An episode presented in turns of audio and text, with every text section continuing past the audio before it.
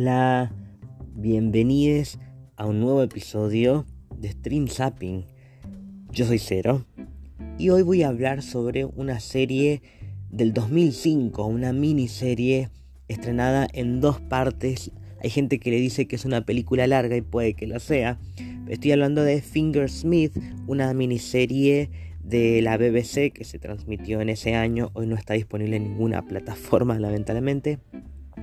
Eh, fue dirigida por Aislinn Walsh y protagonizada por una joven Sally Hawkins. Esta es la historia adaptada de una novela homónima em, llamada Falsa Identidad en español de Sarah Waters, que relata el encuentro de dos mujeres muy diferentes y la locura que sucede como consecuencia.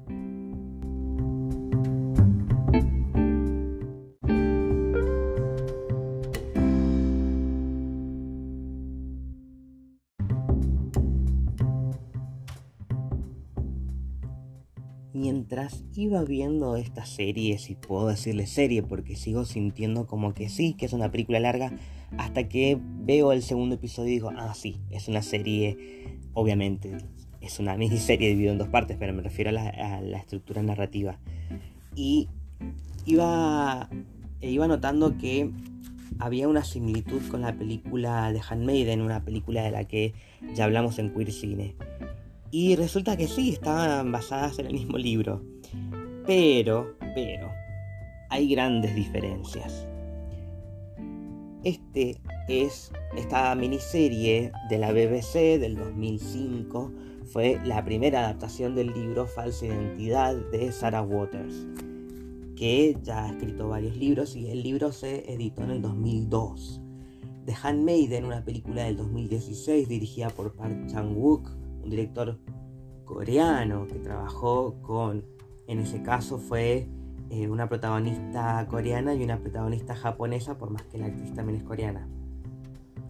Pero lo interesante es esa adaptación, que ahí por supuesto que hay muchas cosas más decoradas y se centra más en la tensión sexual entre ellas y en el plan que termina cambiando y que eh, terminan defendiéndose. Acá hay doble traición eh, al mismo tiempo y mm, esta adaptación es más fiel al libro, según lo que he leído, porque el libro no lo he leído.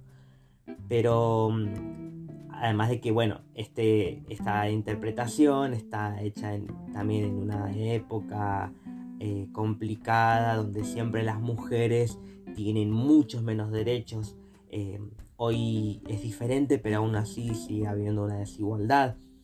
Em, y algo que no sé si suma, pero que eh, está ahí agregado eh, dentro de la interpretación LGBT que hay hoy en día, es que en la gran mayoría, por, lo menos en esta, en esta miniserie del 2005, repito el año porque después empezó a cambiarse un poco, pero hasta ese momento siempre las historias de amor entre comillas entre mujeres, las historias de lesbianas siempre tenían que terminar mal o tenían que sufrir o se moría alguna o les pasaba de todo. Siempre tienen que pasarla mal estas chicas. Y ya sé, ya lo dije varias veces, es una adaptación de un libro, pero aún así es como que no podían imaginar otra vida posible. En este caso, hay una especie de final feliz, por lo menos una resolución, pero después de haberla pasado como el orto las dos y que la única posibilidad de que las dos estén tranquilas sea a través de la plata. Y en esa época probablemente sí, esa era la única solución para que las dos pudieran, no te digo estar juntas para siempre, pero por lo menos estar tranquilas. Em, estoy encantado con Sally Hawkins, que ella eh, la había visto en muchos personajes y nunca la había visto en, una historia así. Eh, a ella, ella me compró. y al principio pensé que era más actual, pero dije, no, no, sí, esta jovencita es del 2005.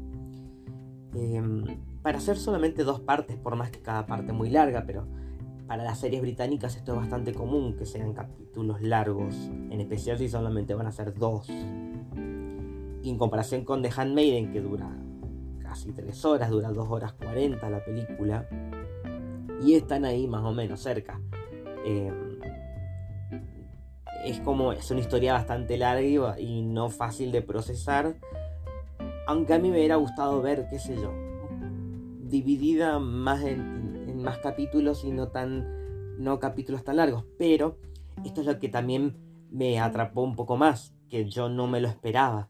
El primer capítulo está todo eh, em, contado desde el punto de vista de em, eh, Sue, y el segundo capítulo, que es cuando el primero termina con la traición esa y me quedé como, ¿por qué? Y dije, voy a tener que ver el segundo ya. Y el segundo está contado por el punto de vista de. Y, y ahí dije, ok. Ahí es cuando empecé a ver similitudes y dije, ajá. O sea que se trata sobre esto. Cuando dije, busqué y está basado en el libro, sí. Totalmente. Me gusta más esta versión de la traición, de la doble traición, de que cada una tenía una información diferente y que las dos estaban siendo em, susurradas por el mismo tipo que lo terminan cagando por suerte. Y en The Handmaiden pasa algo más o menos similar, pero antes y visto desde el punto de vista de las dos. Y que también lo cagan al tipo, pero para cagarlo no tuvieron que eh, traicionarse entre ellas. Fue la decisión por la que dejaron de, tener, de plantearse ese plan que tiene cada una de traicionarse, en realidad era em, que se enamoraron. Acá no, acá parece que sí, que había como un interés, pero el hecho de sobrevivir y de, tener una vida diferente eh, fue lo que superó la ambición, por lo menos de Mod, porque Su estaba siendo comprada un poco por, por esos encontrones últimos, como pensando, che, tanto que quisiste estar conmigo y ahora te casas con este otro, como que bueno, prefiero no sufrir, y ya termina cagando. Pero, más allá de todo eso, que el crecimiento que tienen los dos personajes lo hace un poco más tridimensional, mucho más interesante para cómo termina de, desarrollarse todo. Eh, por eso me gusta más esta versión. Las dos tienen lo suyo, obviamente Park Chan-wook es uno de mis directores favoritos, así que tenía que hacer la comparación, por más que esa película está como un poco más de queerbaiting. Pero no, no, no, no, muy buena serie, me gustó la recomendaría. Y eso es todo hasta ahora, porque la semana que viene voy a hablar de otra serie, por supuesto. Pero por el momento me despido hasta el próximo episodio. Yo soy Cero y esto fue Stream Zapping.